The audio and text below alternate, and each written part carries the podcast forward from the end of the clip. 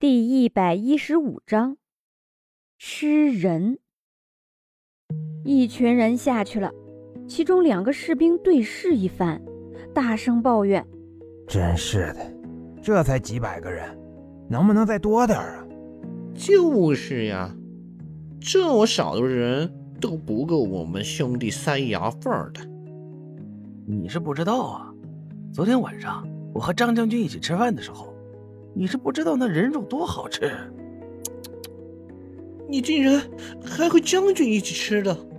对呀，我昨天立了几个小功劳，就得了一块手臂上的肉。别说，特别好吃。习武之人的肌肉，知道吧？嚼劲十足啊！不知道今天这点烧熟了的好不好吃，真是迫不及待呀！别急。进去了，先让火头军好好炒一下，总不能吃这种没放油盐的尸体吧？你说的对。藏在草丛里的敌军士兵听到这些，直接就吓尿裤子了，赶忙撤回军营，向将军禀告。翌日，蛮族的士兵突然撤退，连个人影都看不到了。直到下午时分，这才来了一个特使。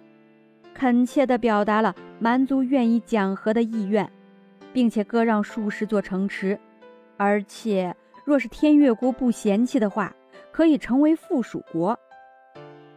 张义晨看着那个战战兢兢的来使，忍不住笑了笑：“这事情跟我说有什么用？你要去跟皇上说才行。只有皇上说撤军了，我们才会撤退。”张义晨这么一说，那使臣掉头离开。生怕张逸晨真的会吃了他一样。洛风，你说那使臣的胳膊肘子好不好吃啊？张逸晨一脸坏笑。秦洛风白了张逸晨一眼，只看见使臣连滚带爬跑得更快了。够了够了，人家都走了，还演什么戏啊？秦洛风抱住了张逸晨。你要真的是一个吃人的怪物，我相信，我一定会喜欢你。七皇子看着两个腻歪的人，不知道张逸晨是怎么在一天的时间里让蛮族退兵的，觉得相当神奇。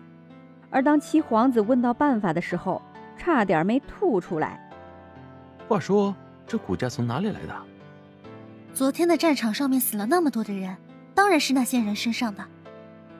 张逸晨也没料到，这次出征这么快就结束了。班师回京。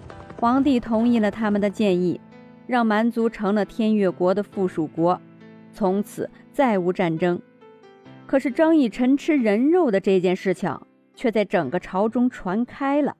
前段时间，蛮族袭击了周围的村庄，掳走了不少人。张以臣作为将军，理当去现场看看。和七皇子秦洛风三个人走在看起来萧条的路上。张逸琛觉得所有人都在看他，是因为帅哥靓女的原因吗？心中甚是得意。小宝，你怎么就摊上了这样的怪病了呢？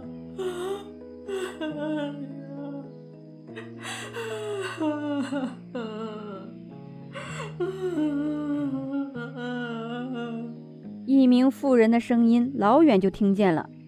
张逸晨和秦洛风两人率先冲了过去，七皇子由于身体虚弱，愣是半天都没赶上他们。只见有个老太太抱着一个痴痴傻傻的人，哭哭啼啼。张逸晨走近，老太太，这是怎么了？牙齿，牙齿，包子里有牙齿。老太太怀里的疯子。嘴里不停的念叨着：“什么？包子里有牙齿？姑娘，公子，老身也不知道上辈子是造了什么孽了。我这孩子啊，前两天一回家，好像是受了什么惊吓，只知道说什么包子里有牙齿。”他才刚刚二十五，多好的年纪呀，怎么就疯了呢？说完，老夫人哭得越发的凶猛了。老夫人，您别哭，我们一定会帮你的。张逸晨看了看那发疯的男子，感觉应该还能救。真的吗？老夫人眼中一亮。姑娘，老身这里有一个线索，希望姑娘能够顺着查下去，到底小宝是怎么疯的。好，您说吧。毫不犹豫的就揽下了这个任务。这条街上的陈记包子铺是整个村子里唯一的一个包子铺了。小宝说什么包子里面有牙齿，老身希望姑娘能够先从那里入手。好的。七皇子和秦洛风看着张逸晨这一副大侠风范的派头，欲哭无泪。话说回来，这是老百姓的事情，身为皇子还是得管一管。逸晨。这个案子你能破解吗？秦洛风有点怀疑，张逸晨自信的打了个响指：“你就放心吧，你老婆你还不相信？你相信谁？因为在这条街上，这么萧条的地方，就只有这一家包子铺是开着的。我要一个包子。好嘞，姑娘，你拿好了啊。”小二十分顺手的就拿了一个包子，递给了张逸晨。张逸晨对他露出一个笑容，谢谢小哥。走吧，哥哥，我们去把包子带给娘吃。身后的两人一脸懵逼，但是张逸晨这么做，就是想要做戏做得真一些，消除店小二的怀疑。买了包子不直接吃，还要带走，奇怪。跟着张逸琛拐到一个巷子里，确认没人跟着，这才将包子掰开，研究了半天。嗯，里面没有牙齿啊。以晨，你买一个包子，里面怎么可能会出现牙齿？这次我去买。他害怕张逸晨会看到不该看到的东西。张逸晨对他点点头。我们先去找一家客栈，等一会儿我在这里等你。秦洛风一身黑衣，本来就给人压抑的感觉。他走到包子铺前，把店小二都给吓到了。这位公子想要什么？我娘说包子很好吃，过几天有亲戚要来，嘱咐我订一百个包子。秦洛风顺着张逸晨之前的谎话继续胡诌。两人一听，这大生意啊，一百个包子，顿时来了兴趣。这点钱够不够？